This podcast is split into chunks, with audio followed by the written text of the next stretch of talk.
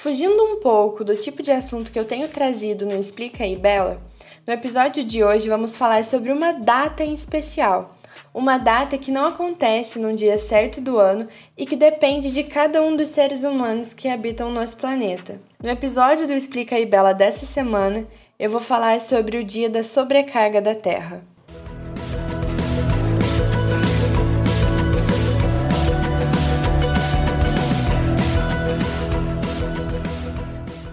Quando a gente pensa o dia da sobrecarga da Terra, parece algo meio abstrato, meio amplo, né? Mas basicamente, o dia da sobrecarga da Terra é o dia do ano em que atingimos o máximo que podemos consumir dos recursos que o meio ambiente disponibiliza para nós, sem entrarmos no negativo. Levando em consideração coisas como alimentação, moradia, bens, serviços, transportes e etc., tudo o que consumimos até esse dia da sobrecarga será renovado, mas a partir dessa data a gente começa a entrar em débito com o planeta Terra. Pensa na sobrecarga como o limite de um cartão de crédito. É como se a gente estourasse o limite do nosso cartão com o mundo e continuasse consumindo mesmo depois do limite estourado chega uma hora que a gente vai quebrar, né? E assim como em outros episódios do Explica aí Bela, eu poderia parar por aqui porque eu já expliquei. Só que o buraco é mais embaixo. A questão é que 1969 foi o último ano em que a Terra suportou o nosso consumo e desde o ano seguinte, né, 1970, a gente vem sobrecarregando o planeta.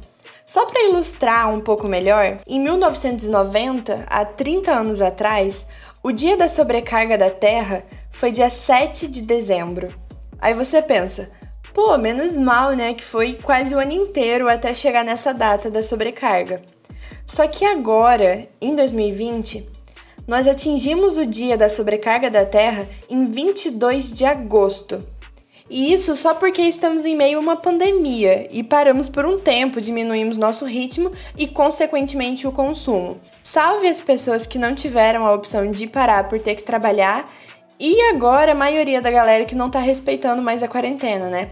Mas enfim, o dia da sobrecarga só foi em agosto porque paramos, mas ano passado o dia da sobrecarga da Terra foi dia 29 de julho, ou seja, em tempos normais, a gente passa a dever para o planeta quase que no meio do ano. Então, assim, em um ano inteiro é como se a gente consumisse uma terra e meia.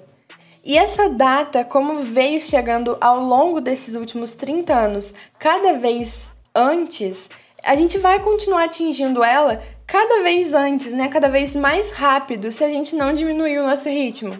E eu sei que você deve pensar que o seu consumo individual, assim como às vezes eu acho, que tem uma parcela bem pequena da culpa, né, dessa sobrecarga, eu peço para que você pare para refletir não só sobre o que você consome, qual é a sua relação com questões ambientais e o que você pode mudar para pelo menos um pouquinho ajudar o meio ambiente, mas que pense também sobre em quem você vota e quem você quer eleger, principalmente agora em um ano de eleição municipal.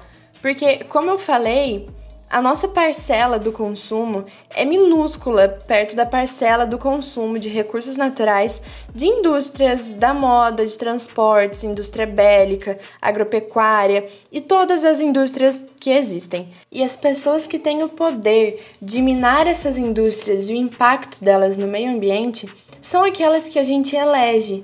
E se continuarmos elegendo pessoas como presidente que diminuem áreas indígenas e de preservação, que revogam o decreto que proibia plantações de cana-de-açúcar de avançarem sobre o Pantanal e Amazônia, pessoas que fazem vista grossa sobre crimes ambientais como o derramamento de óleo na costa litorânea brasileira, ou que pouco fazem para controlar as queimadas que já mataram quase 19 mil quilômetros quadrados do Pantanal mato-grossense, eu não sou capaz de imaginar qual futuro nós teremos se é que teremos um futuro. Como indicação, eu deixei um vídeo do canal Tempero Drag chamado O Canudo de Plástico Não É Seu Inimigo. Nele, a Rita Von Hunt fala um pouco sobre tudo que eu acabei de falar e como o capitalismo é o principal culpado pela degradação do meio ambiente.